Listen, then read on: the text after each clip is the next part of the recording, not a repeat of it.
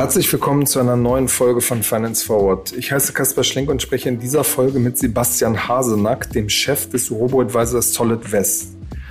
Um die Robo-Advisor ist es in den vergangenen Monaten eher ruhig geworden. Im Scheinwerferlicht standen eher die Trading-Apps wie beispielsweise Trade Republic. Doch abseits des Hypes würden sich die Zahlen gut entwickeln, hat mir Sebastian erzählt und seit langer Zeit auch mal konkrete Zahlen zum Geschäft von Solid West genannt. Außerdem ging es um die neue Kooperation mit der DKB und er hat mir erzählt, dass sie 500 Euro an Marketing ausgeben, um einen Kunden zu gewinnen. All Details zu diesen Themen hört ihr jetzt im Gespräch. Erstmal gibt es aber einen kurzen Hinweis von unserem Werbepartner.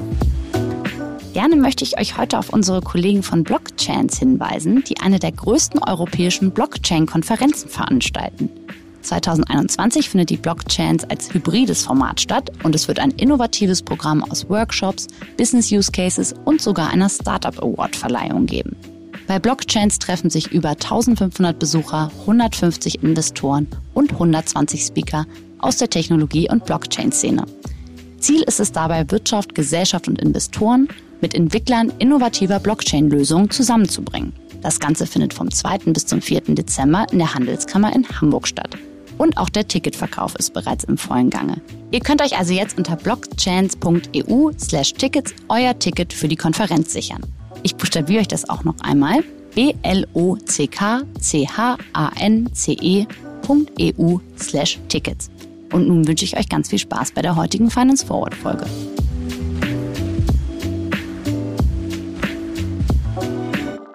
Hallo Sebastian, herzlich willkommen zu Finance Forward. Hi Kaspar, schön hier zu sein. Sebastian, ich habe vorhin mal ein bisschen geschaut und wir hatten jetzt eigentlich längere Zeit keine Chefin oder Chef von einem Robo-Advisor hier im Podcast äh, zu Gast. Auch sonst ist das ganze Thema in den Medien ein bisschen, bisschen abgekühlt, muss man sagen. Und auch im Markt die Bewertung ähm, einiger US-Player ja, sind nicht mehr, haben sich nicht mehr so entwickelt wie in der Zeit davor. Stattdessen spielt irgendwie so die Musik bei, bei Brokern wie, wie Scalable Capital, die das ja auch mittlerweile anbieten und Trade Republic Deswegen am Anfang mal so ein bisschen die Frage, ist die, die Hochzeit der Robos mittlerweile vorbei? Glaube ich gar nicht. Ich glaube, ähm, das ist erstmal ein gutes Zeichen, wenn nicht immer wieder laut und, neu getrommelt wird, sondern wenn einfach mal der Job gemacht wird und die Kunden bedient werden. Und das ist das ehrlicherweise, was ich momentan sehe. Klar, in den, in den Medien sind immer verschiedene Dinge äh, vorne und natürlich war gerade das Thema Meme-Stocks und Neo-Broker total hip und cool. Viele Leute darüber geredet, aber ich glaube tatsächlich, das Thema nachhaltige und langfristige Geldanlage das ist ein Dauerbrenner. Ich meine, das geht einher mit der Zinsentwicklung. Es ist einfach wichtig, dass man sich mit dem Aktienmarkt langfristig beschäftigt und wir sehen da Neukunden und die, die, die Zuwachszahlen als ungebrochen hoch an im Vergleich zu auch ein paar Jahren davor. Okay, aber am, am Ende ist es ja trotzdem, gerade was Unternehmensbewertungen von einigen Playern angeht, ist es ja schon ein Abbild dessen, wie sich die Zahlen entwickeln oder nicht. Ja, ich glaube einfach, viele Investoren haben sich positioniert, viele Banken haben sich positioniert, haben ihre Partnerschaften geschlossen und sind tatsächlich jetzt einfach dabei, die Kunden zu bedienen, die Kunden zu gewinnen. Und ähm, es geht nicht mehr darum, ähm, ich mache hier mit, ich mache damit, ich steige hier noch ein, die Bewertung hier sieht wie folgt aus, sondern tatsächlich da ist auf dieser Seite, das würde ich unterschreiben, einfach Ruhe reingekommen. Mhm. Aber das, das Wachstum und die, die Größe dieses Marktes ähm, ist doch nicht so, hat sich nicht so eingestellt, wie es mal von gewissen Studien irgendwie vor einigen Jahren äh, prognostiziert wurde. Ja, das stimmt natürlich. Die Zahlen waren zum Teil immens. Ich glaube einfach, dass der Kunde oder eine, eine, eine Änderung des Nutzerverhaltens einfach immer länger braucht. Und ich glaube, Finanzthemen sind dabei nochmal deutlich spezieller, weil bei vielen ist immer dieses Thema Vertrauen total wichtig. Wem gebe ich das Geld? Äh, was ist das für ein Anbieter? Wie lange ist der vielleicht auch schon am Markt? Wie hat er sich geschlagen? Und ich glaube, Vertrauen aufzubauen, das dauert einfach Zeit. Und ähm, vielleicht ist genau das die Komponente, die in diesen damaligen Studien nicht so sehr berücksichtigt worden ist. Das heißt, wie funktioniert denn psychologisch dieses Thema Trust Building auf Endkundenseite? Und dann ziehen sich die Prozesse natürlich. Du hast jetzt die Steuervorlage schon geliefert, hast gesagt, eure Zahlen entwickeln sich äh, gut. Das kann man immer sagen. Was, was heißt das jetzt konkret? Ähm, ja, also bei SolidWest ist es so, wir haben letztlich einen gesteuerten Wachstumspfad. Ähm, das heißt, wir haben nicht gesagt, wir wollen wahnsinnig schnell, wahnsinnig groß werden, sondern wir wollen mit einem gewissen Kalkül wachsen und sind bereit dazu, einen bestimmten Betrag auszugeben. Und ähm, da hängen halt viele Funktionen nachher bei so einem Robo auch hinter. Das heißt, die Technologie muss es auf der einen Seite mitstemmen können, das Wachstum. Aber nicht nur Technologie, sondern auch Service ist ein ganz wichtiger Punkt. Das heißt, kriegen die Leute noch einen wirklich guten Service von mir, je nachdem, wie schnell oder langsam ich wachse. Und äh, natürlich das komplette Team dahinter muss von der Infrastruktur her passen, um so einen Wachstumspfad ähm, einzuhalten. Und äh, ja, tatsächlich, wir sind da recht linear unterwegs, ähm, was das Wachstum angeht. Und ähm, ja, der Wachstumspfad steht. Okay, was, was heißt das jetzt konkret? Also wir wachsen, wenn man jetzt mal auf die Zahlen zuletzt schaut, mit ungefähr zwei Millionen Euro die Woche an neuem Kundenvolumen und äh, haben in Summe, ich könnte mir vorstellen, die Frage interessiert dich jetzt, circa 170 Millionen Euro an Kundenvermögen mhm. gesammelt, was wir bei SolidWest verwalten, mit circa 2300 Kunden. Und dahinter steckt, wie gesagt, ein Wachstumspfad, den wir mit Kalkül gewählt haben. Das heißt, wir wollen nicht schneller wachsen, wollen aber auch nicht langsamer wachsen. Ähm, wenn man es in Zahlen runterbricht, ist das eine Zielgröße, die ich aktuell vom Vorstand bekommen habe von Wachstum um die 100 Prozent pro Jahr.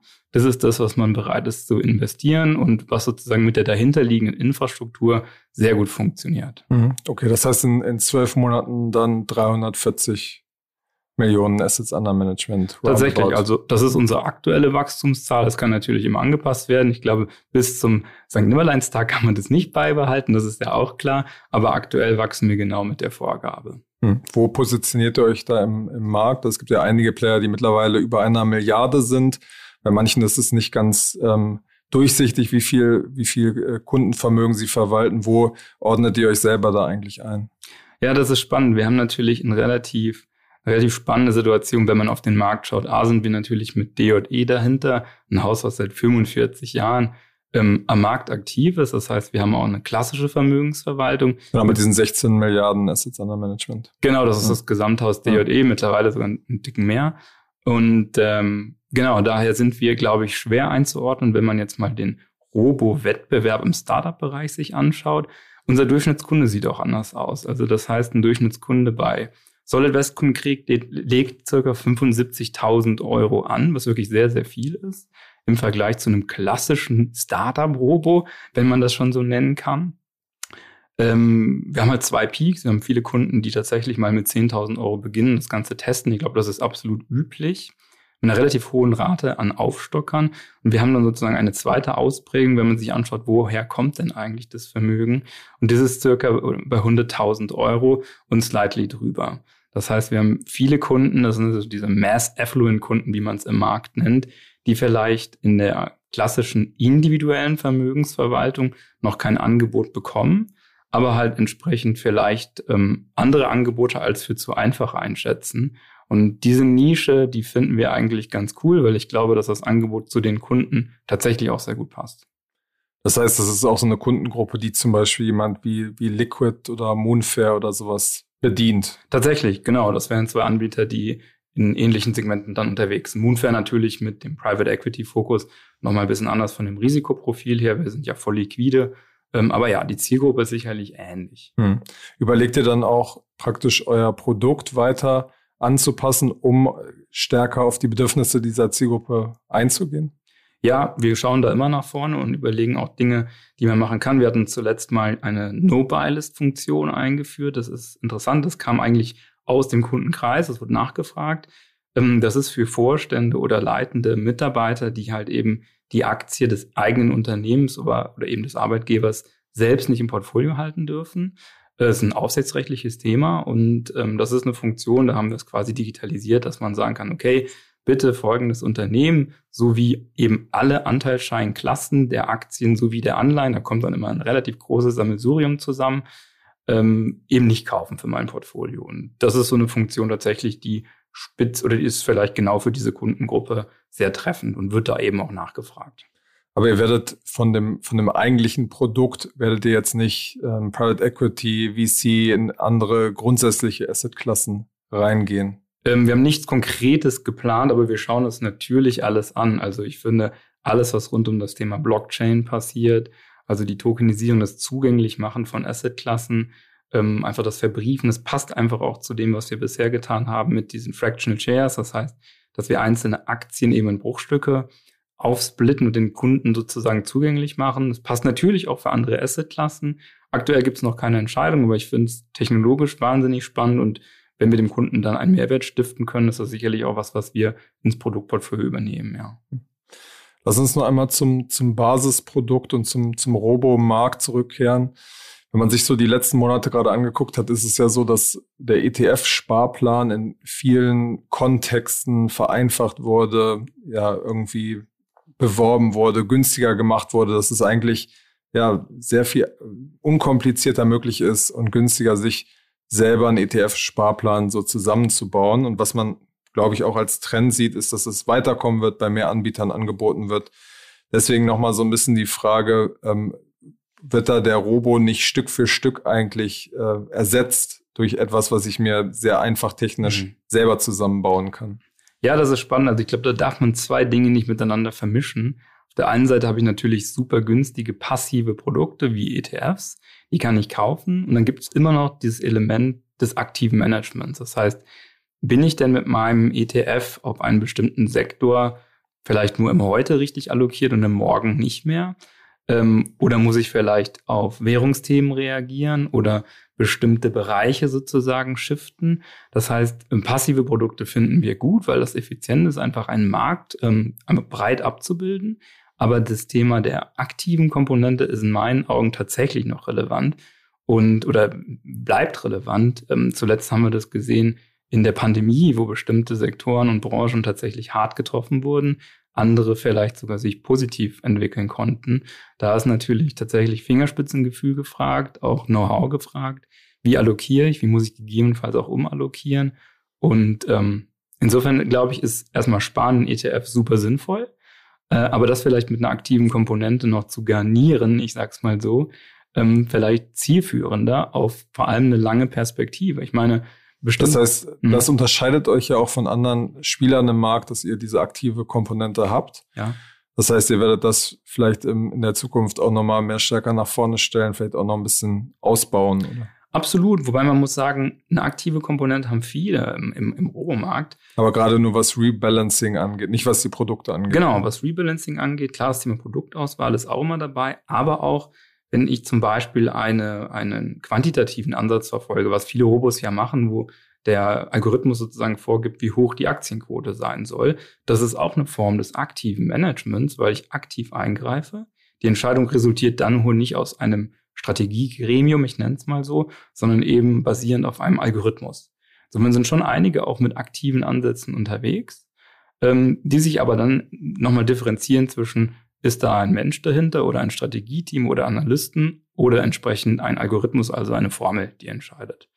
So könnte man es, glaube ich, gut zusammenfassen. Okay, und was, um das nochmal zusammenzufassen, was siehst du als Grund, dass es das weitergeben sollte? Ja, weil tatsächlich die, ähm, die Branchen langfristig oder die, die Investmentszenen, die Welt sich langfristig einfach anpasst und ändert. Und ich glaube, ein Portfolio, gerade wenn man sagt, ich spare und sparen tut man meist ja für lange, lange Zyklen hinweg, dann, dann sieht die Welt anders aus. Also fossile Brennstoffe. Es gibt so viele Themen, die vielleicht vor zehn Jahren noch genau richtig waren, wo ich heute aber tunlichst vielleicht nicht mehr drin investiert sein möchte. Und jetzt kann ich natürlich einen Sparplan vor zehn Jahren begonnen haben, aber würde dann hoffen, dass der heute eigentlich ein bisschen anders investiert, als wie es vor zehn Jahren der Fall war. Und das muss man natürlich verstehen, mitbekommen und entsprechend dann auch berücksichtigen, wo ich eine große und schwierige Aufgabe sehe, wenn man das selber machen möchte. Mhm. Wenn man sich die, die Performance von so breiten ETFs anguckt, dann war das ja jetzt in den vergangenen Jahren sehr, sehr gut. Das heißt nicht, dass es in der Zukunft äh, so ist wie bei allen Themen. Nichtsdestotrotz, wenn man die Angebote nebeneinander legt, ist es ja so, dass dieser breite Index oft dann noch das Robo-Angebot schlägt zurzeit. Ja, das ist tatsächlich so. Man muss allerdings dabei betrachten, wenn man sich diese langen Indizes anschaut, ähm, man hat halt nie das komplette Bild vor Auge, wenn man investiert. Und ich glaube, eine ganz wichtige oder ein wichtiger Teil der Dienstleistung ist auch dem Kunden ähm, im Zweifel täglich zu erklären, wie wir den Markt sehen und was wir machen und wie wir auf bestimmte Ereignisse reagieren weil das ist dann eigentlich Behavioral Finance. Das heißt, äh, ein, ein, ein Markt wird ruppiger, es fällt auch mal, die Volatilität nimmt zu. Darauf reagieren viele, und das, das ist äh, ähm, viele Marktteilnehmer extrem. Und ähm, gerade Marktteilnehmer, die sich nicht jeden Tag mit Aktien und Börse beschäftigen können, die kriegen dann auch einfach mal Sorge um das investierte Kapital und wissen nicht, wie es weitergeht. Ähm, Fukushima wäre zum Beispiel so ein Fall gewesen. Da hat man einen super schnellen Abriss und es ging eigentlich genauso schnell wieder nach oben, wo viele natürlich. Bei der Corona-Pandemie am Ende Pandemie auch, ne? Tatsächlich genau das und wo viele dann sagen, oh, ich kriege kalte Füße, ich kann die Situation nicht bewerten, weil ich habe einen richtigen Job, mit dem ich mich den ganzen Tag beschäftigen. Ich, ich kann mich da nicht tief reindenken und verkaufe dann mal. Und äh, das ist das, und das ist wirklich traurig, aber das sehen wir halt bei den Privatkunden oft. Es wird dann halt eben zu Tiefspunkten oft verkauft und der Einstieg nicht wieder gefunden. Insofern ist, glaube ich, Teil der Dienstleistung zu erklären, wie sehen wir den Markt und diese Entscheidung, gehe ich jetzt raus oder bleibe ich drin, einfach abgeben zu können. Ja, sicherlich trifft der Vermögensverwalter nicht 100 Prozent und immer ins Schwarze. Dann hat man vielleicht den, den, den schwarzen Peter wegschieben können. Ja, der Vermögensverwalter hat sie entschieden. Aber ich glaube, in vielen Fällen treffen die Vermögensverwalter gute Entscheidungen, weil da einfach Menschen hinter sitzen, die sich den ganzen Tag mit nichts anderem beschäftigen und äh, dementsprechend ist dann auch das Vertrauen da. Da schließt sich der Bogen eigentlich wieder vom, vom Anfang. Und äh, insofern begleiten wir den Kunden tatsächlich bei seiner Investition und versuchen halt einfach diese Investitionsphase so lang wie möglich zu machen für den Kunden. Weil, und das ist ganz wichtig, nur dann kriegt man wirklich diese tollen Renditen, die man im Aktienmarkt erzielen kann. Dafür muss man einfach investiert bleiben. Mhm. Es ist nun ja, es ist jetzt ja nun so, dass äh, ihr kürzlich eine Kooperation mit der äh, DKB, der zweitgrößten Direktbank in Deutschland, abgeschlossen habt. Das hat, glaube ich, einige im Markt auch überrascht, dass ihr da der, der Partner seid. Wie kam es da überhaupt dazu? Ähm, tatsächlich, die, ähm, die Kooperation mit der DKB ist super erfreulich, glaube ich, für alle Beteiligten, auch vor allem für den Kunden. das musst ähm, du jetzt sagen. Ja. ja, aber tatsächlich, ich stehe 100 Prozent in dem Angebot, was wir zusammen mit der DKB gebaut haben. Ist vielleicht auch wichtig, also wir haben ein Angebot für die Kunden der DKB gebaut mit Solid West Blue. Das war immer die, die Ausrichtung und die Maßgabe.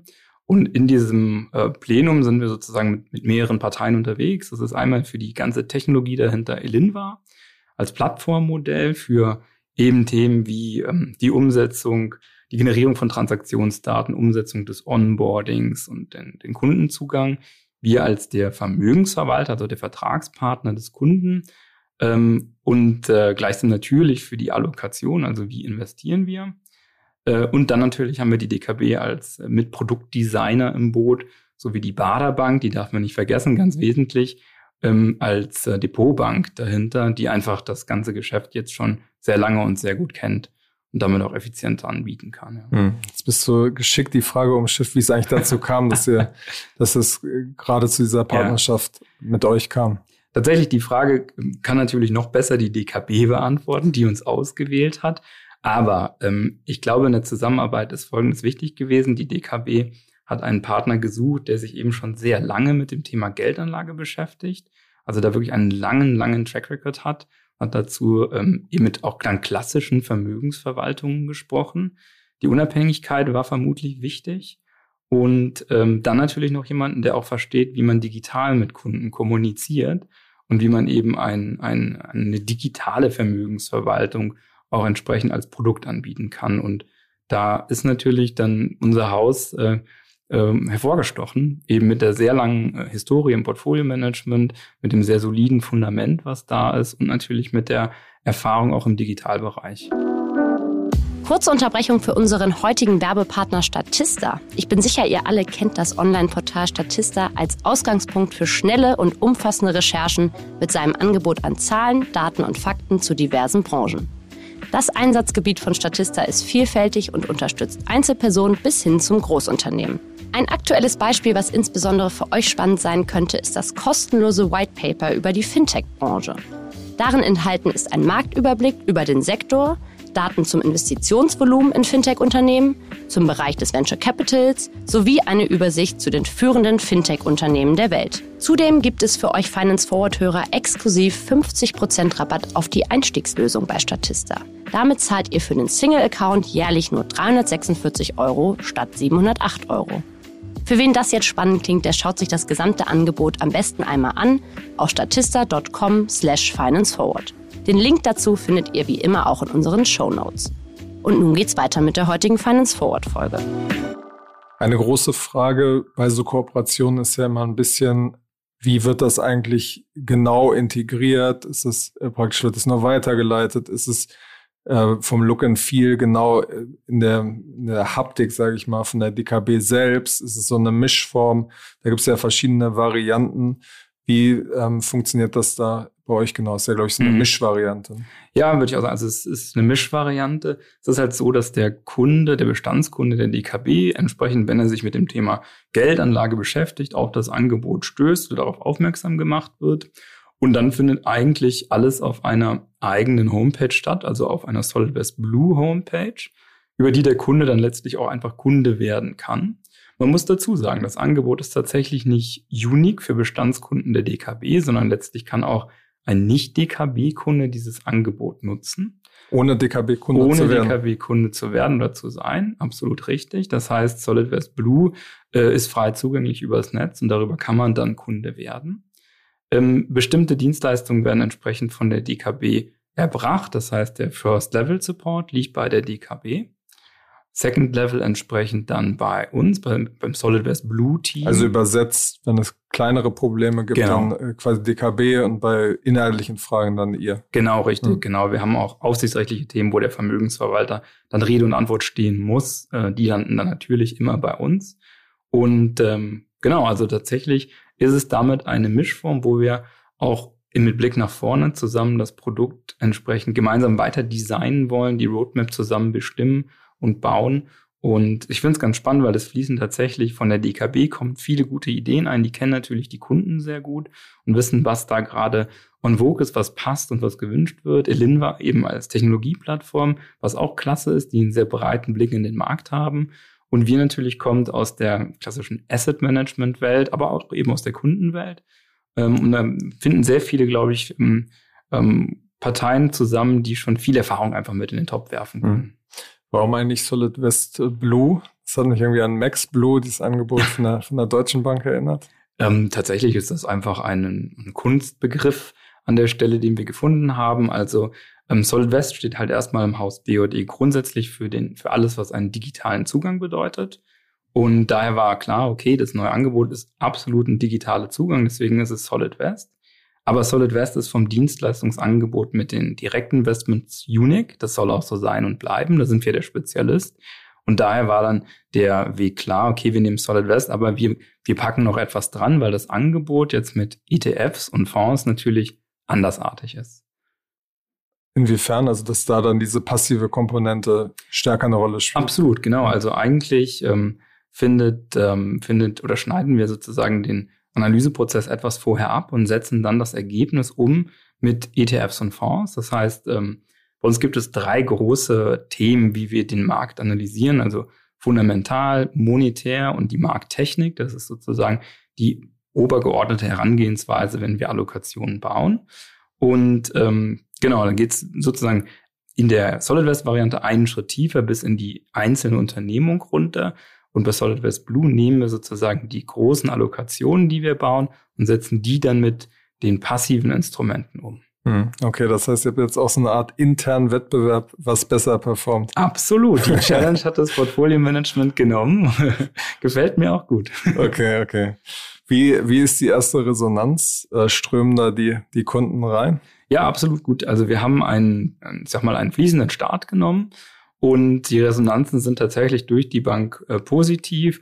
Ähm, so muss man sagen, die JE ist schon länger mit ETFs im Dachfondsbereich unterwegs. Das heißt, das Thema ist für uns kein neues, aber es war noch nie so sehr in den Medien präsent. Insofern haben wir schon darauf gewartet, dass einige Fragen kommen. Hey, jetzt macht ihr auch mit ETFs.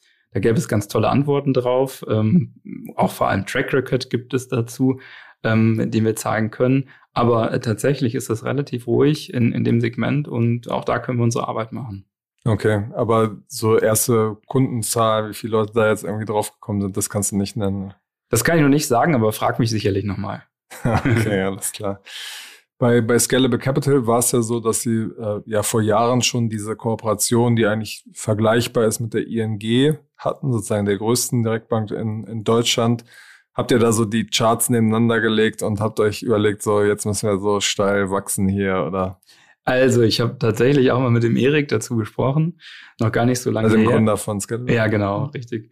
Ähm, äh, aber Charts nebeneinander, das wäre jetzt alles noch sehr früh. Also wir sind ja gerade erst losgelaufen und ähm, genau, sind da noch in den letzten Zügen. Ja, ich meine, die Frage ist ja, erwartet ihr das oder sagt ihr, nee, das wird jetzt ein bisschen ruhiger, andere Marktphase, andere Situation? Ja, tatsächlich, Marktphase ist immer ein wichtiges Thema bei so einer Sache. Jetzt ist es ja zuletzt ein bisschen höher gewesen, die Volatilität. Ähm, wir sind positiv für den, für den Markt weiterhin. Alternativlos, die Aktie, keine Frage. Ähm, ich bin mal gespannt, also gerade dieses spannende Geschäft äh, Richtung Ende des Jahres, das wird dann nochmal zeigen, wie es läuft. Aber wir haben da schon große Ziele und ich glaube, dass das Thema immer weiter und immer lauter, auch wenn man das vielleicht auch VC und in der Startup-Szene nicht so wahrnimmt, in der grundsätzlichen Welt der Geldanlage, glaube ich, wird das Thema immer präsenter. Und Woran machst du das fest? Auch tatsächlich aus Gesprächen. Also wir haben ja viele Kontakte auch in die Sparkassenwelt, in die Volksbankwelt hinein bei DJE und wir reden oft auch über das Thema digitale Vermögensverwaltung oder Hybridberatung ist dann oft so ein Thema, was fällt, wo letztlich Technologie halt der Enabler ist, um Angebote zu stellen, ähm, aber eben der Berater immer noch auch eine Rolle spielt. Das sind ja auch spannende Modelle, gar keine Frage. Ähm, insofern glaube ich, das Thema wird lauter, wird, wird äh, akzeptierter und auch das vielleicht der Bogen zum Start, die, der, das Trust-Level steigt. Hm. Wird das dann, kann man das als eine Art Strategieschwenk von euch verstehen, dass ihr euch jetzt mehrere Reichweiten starke Partner holt, die euch auf so ein nächstes Level heben? Ähm, ja, also wir haben dieses B2B-Modell eigentlich schon von Anfang an verfolgt. Wir haben ja einige Kooperationen draußen, wurde ja auch mal bei euch berichtet, mit einer Volksbank, ja. mit äh, von Paul, also letztlich einem Makler, also Modelle oder mit einigen IFA-Lern mittlerweile, ähm, mit denen wir kooperieren. Und jetzt ist die DKB natürlich einfach nochmal eine ganz andere Hausnummer und daher auch eben die Überlegung, ein gemeinsames Produktangebot für die Kunden zu bauen. Ich würde es nicht als Strategie-Schwenk verstehen, sondern einfach nur vielleicht die Bereitschaft von uns tatsächlich auch Dinge für Kunden zu bauen, ähm, die dann einen gewissen, eine gewisse Reichweite dann auch kriegen. Okay, wenn man sich jetzt so, so das Gesamt, die Gesamtkundschaft anguckt, soll dann äh, quasi Hälfte, Hälfte direkt gewonnen werden und über Partner oder 40, äh, 60, 70, 30 oder wie, wie kann man sich das, das ungefähr vorstellen? Also tatsächlich, ich glaube, dass der B2C-Teil immer wieder, also einen Fokus haben und halten wird bei uns. Also den Endkunden zu gewinnen, finden wir spannend, den Kontakt zu halten zum Endkunden finden wir auch gut. Deswegen, solche Modelle mache ich gar nicht auf, dass wir sagen, ein gewisser Teil soll jetzt mandatory B2B-Geschäft bei uns werden, sondern tatsächlich das Endkundengeschäft ist wichtig, weil da verstehen wir auch viel für die Zukunft und auch viel fürs Haus DJD grundsätzlich, wie Endkundengeschäft funktioniert, wie man Endkunden für sich gewinnt, wie man Funnelstrukturen aufbaut zum Thema Geldanlage. Insofern liegt da schon auch ein absoluter Fokus bei uns drauf. Es ist jetzt ja so, dass äh, ja der Direktvertrieb, das ist äh, ja nicht einfach. Gerade die Preise irgendwie bei bei Google und Facebook sind in den letzten Monaten nochmal stark gestiegen, waren ja, was Geldanlage angeht, nie günstig. Wie ist da im Moment die Situation? Kannst du da so mal ein bisschen plastische Beispiele geben, wie viel ihr pro klar, Kunde zahlt? Klar, gerne. Also wir liegen da und schon eine ganze Zeit um die 500 Euro Kundengewinnungskosten. Ähm, das ist immer die Frage, wie man es strukturiert. Also wir liegen bei einem, vielleicht so die erste spannende Stufe, bei einem Lead bei circa 50 Euro. Das heißt, wir legen sehr viel Wert auf gute Leads mit hoher Qualität, bauen dann diese. Also Leads wäre dann eine E-Mail-Adresse mit ja. Double Opt-in, so dass wir dem Kunden entsprechend äh, Botschaften senden können. Und ähm, die Konvertierungsrate von Lead zu Kunde, das sind dann folglich diese 10 Prozent so dass wir eben auf 500 Euro kommen, wenn wir all in den, den, den Funnel betrachten bis zum Kunde selbst. Und mit der ähm, Funktion fühlen wir uns eigentlich sehr wohl. Das passt in unsere Marketingbudgets gut rein. Und mit dem, äh, mit dem Budget kriegen wir diesen Zielpfad, den ich eingangs gesagt habe, von 100 Prozent Wachstum aktuell eben gut gesteuert. Und ähm, jetzt bin ich so schlecht äh, im Kopf rechnen, wie, wie schnell, ähm, wie schnell rechnet sich dann ein Kunde bei, bei 500? Ähm, ja, das ist, äh, da liegen wir zwischen einem und anderthalb Jahren.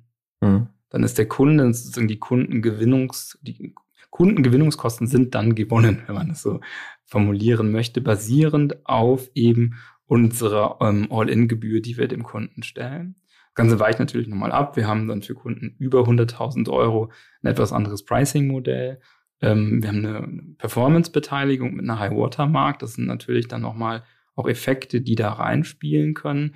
Aber vom Prinzip her ist das gut, weil der Customer Lifetime von einem Kunden im Segment äh, Vermögensaufbau, also Geldanlage, der ist immer recht lang. Wir kennen die Zahlen natürlich alle noch nicht perfekt, weil tatsächlich diese digitale Welt ist noch gar nicht so alt und so lange. Aber die Zahlen, die wir schon kennen seit Start, sind wirklich wahnsinnig gut.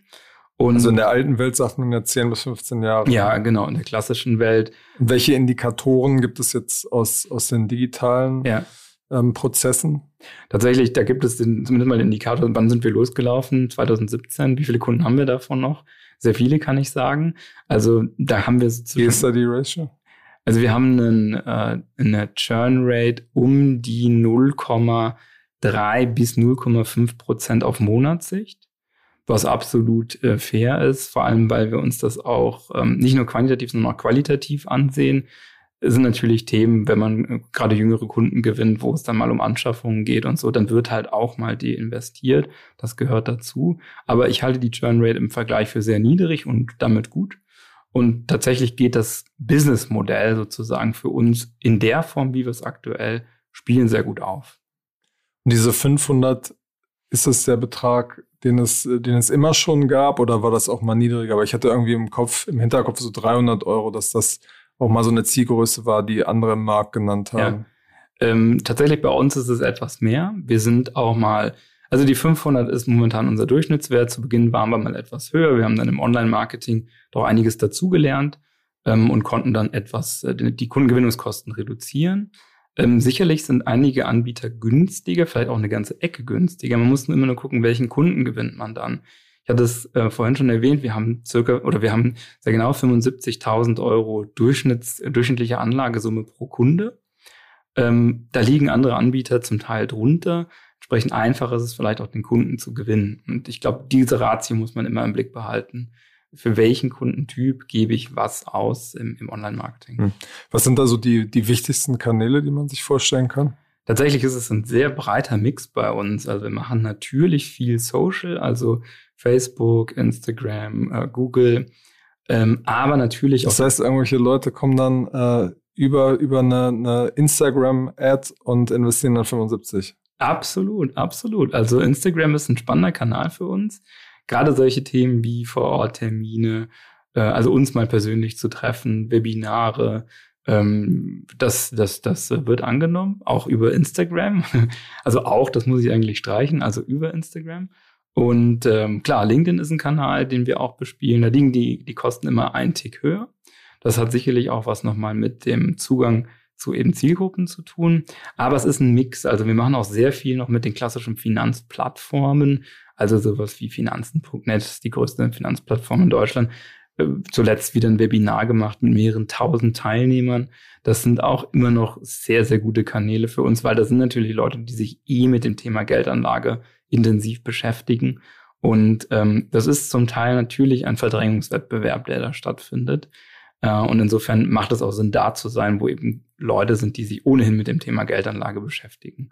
Die spannende große Zielgruppe der nächsten Jahre ist ja eigentlich die Zielgruppe zu finden, die nicht auf den Plattformen ist. Ja, definitiv. Und ich glaube, da machen die Neo-Broker gerade einen sehr, sehr guten Job, sozusagen die Aktiengeneration von morgen heranzuziehen. Ähm, was da sicherlich dann nochmal spannend wird, ist, wie wird das ganze Thema Education gespielt? Da versuchen wir viel zu machen oder bereiten einiges vor. Ähm, das heißt, wie kann ich denn Rendite und Risiko und solche Zusammenhänge gut transportieren? Weil ist klar, wenn ich langfristig Geld anlegen möchte, sind das genau die Punkte, auf die ich gucken muss. Es gibt immer spannende Stocks und mit spannenden äh, Themen und, und mit, mit tollen Geschichten. Ähm, aber ich glaube, wichtig ist, dass man so ein Fundament hat, in dem man dann investiert bleibt, drin bleibt und, und, äh, und alles ist gut. Und das heißt, eure Hoffnung ist, dass sie sich die Finger verbrennen und dann zu euch kommen, oder? naja, das, also dass sich die Finger verbrennt, das wünsche ich natürlich keinem. aber ähm, vielleicht ein Verständnis für einen gesunden Mix zu finden. Also man kann natürlich das eigene Portfolio haben, indem man einfach Dinge ausprobiert, weil es Spaß macht. Also ich kann das absolut nachvollziehen. Wer macht das nicht? Ja, also eine coole Idee finden und zu schauen, ob die aufgeht, ist super spannend. Aber ich würde nicht meine Altersvorsorge in meine spannenden Ideen investieren. Mhm. Am Aktienmarkt zumindest. Es ist ja so, dass äh, gerade vor Weihnachten, be beziehungsweise nach vor, äh, sag ich mal nochmal.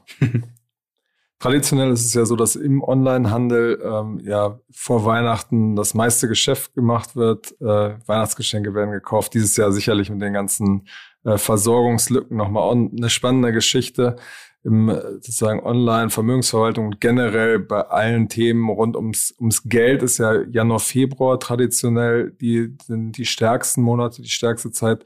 Wie bereitet ihr euch da gerade drauf vor und wie schätzt ihr dieses Jahr die Situation ein? Ja, absolut. Also das sehen wir schon aus den letzten Jahren kommen. Also der Dezember und der Januar. Dezember auch schon. Dezember definitiv auch schon, ja. Also ich glaube, im Dezember ist es vielleicht eher das Phänomen Zeit. Also da habe ich mal zu Hause Zeit, mich über die Tage mit den Dingen zu beschäftigen und äh, vielleicht auch Dinge dann zu verändern. Insofern der Dezember ist für uns schon immer ein, ein super spannender Monat, in dem wir auch sehr präsent sind. Aber dann der Januar natürlich auch. Das ist, da sortieren sich die Leute neu. Es wird vielleicht nochmal was zur Anlage frei, was über das Jahr dann ausgelaufen ist. Da passieren viele Dinge. Insofern sind wir da da. Ja, natürlich das Thema Lieferengpässe was sagte letztlich, letztens noch ein Analyst von uns aus Weihnachten wird äh, äh dann vermutlich Ostern. okay, okay. Aber heißt das dann auch, dass sich die Geldanlagephase vielleicht auch ein bisschen nach hinten äh, verlagert? Also ich ich bin mal gespannt. Ich, äh, vielleicht wird ja investiert, wenn ich, wenn so viel Geld übrig bleibt, weil die Stimmt. Weihnachtsgeschenke nicht verkauft werden, wird vielleicht ins Depot. Das wäre jetzt aber eine sehr äh, romantische Vorstellung von mir, glaube ich. Ähm, ja, also ich bin gespannt. Also wir sind auf jeden Fall da und die, die letzten Jahre haben es gezeigt. Der Dezember schon beginnend und der Januar definitiv. Das sind fürs Thema Geldanlage starke Monate. Hm.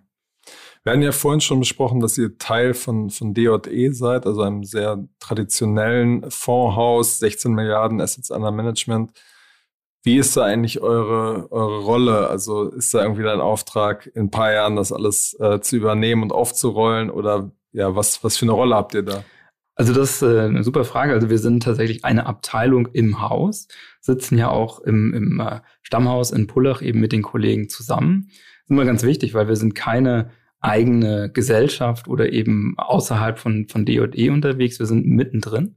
Das ist wichtig und wir sind bei vielen Dingen auch das Versuchslabor, so nenne ich es jetzt einfach mal. Also gerade wenn es um Themen der digitalen Kommunikation beispielsweise geht, starten wir mit Sachen und die werden dann auch durchs Haus durchdiffundiert. Also Dinge, die gut funktionieren für uns, äh, finden dann auch an anderen Stellen, zum Beispiel im Fondsvertrieb oder in der klassischen Vermögensverwaltung Anwendung.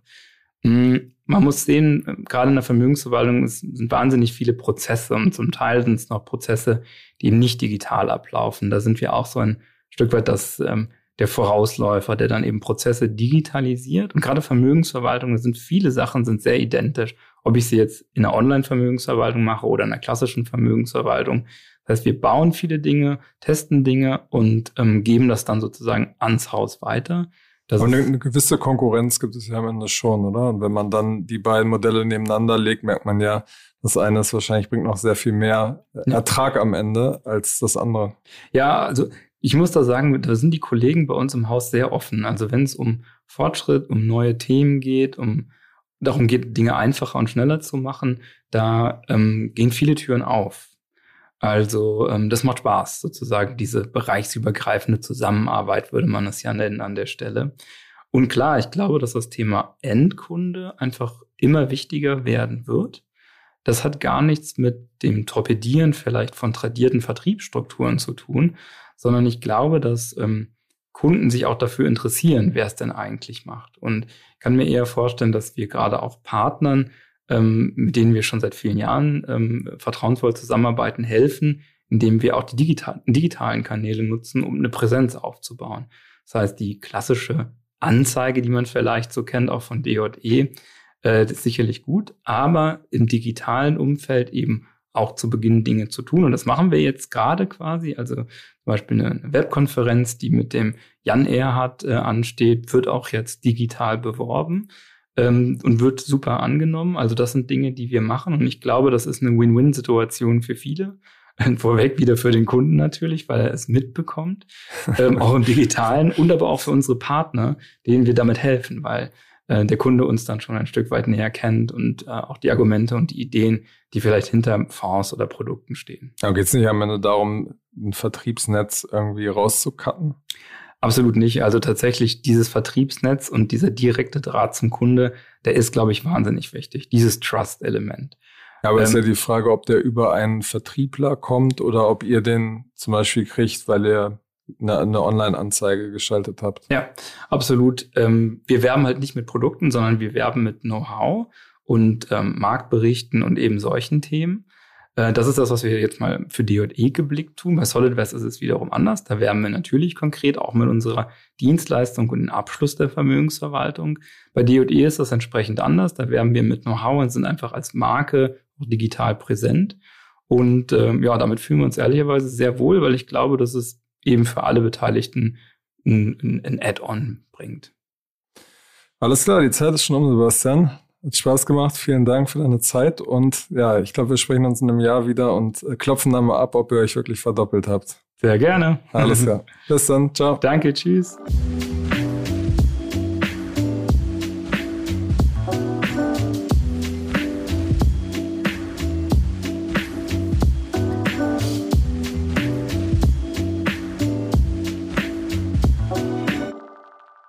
Dieser Podcast wird produziert von Podstars bei OMR.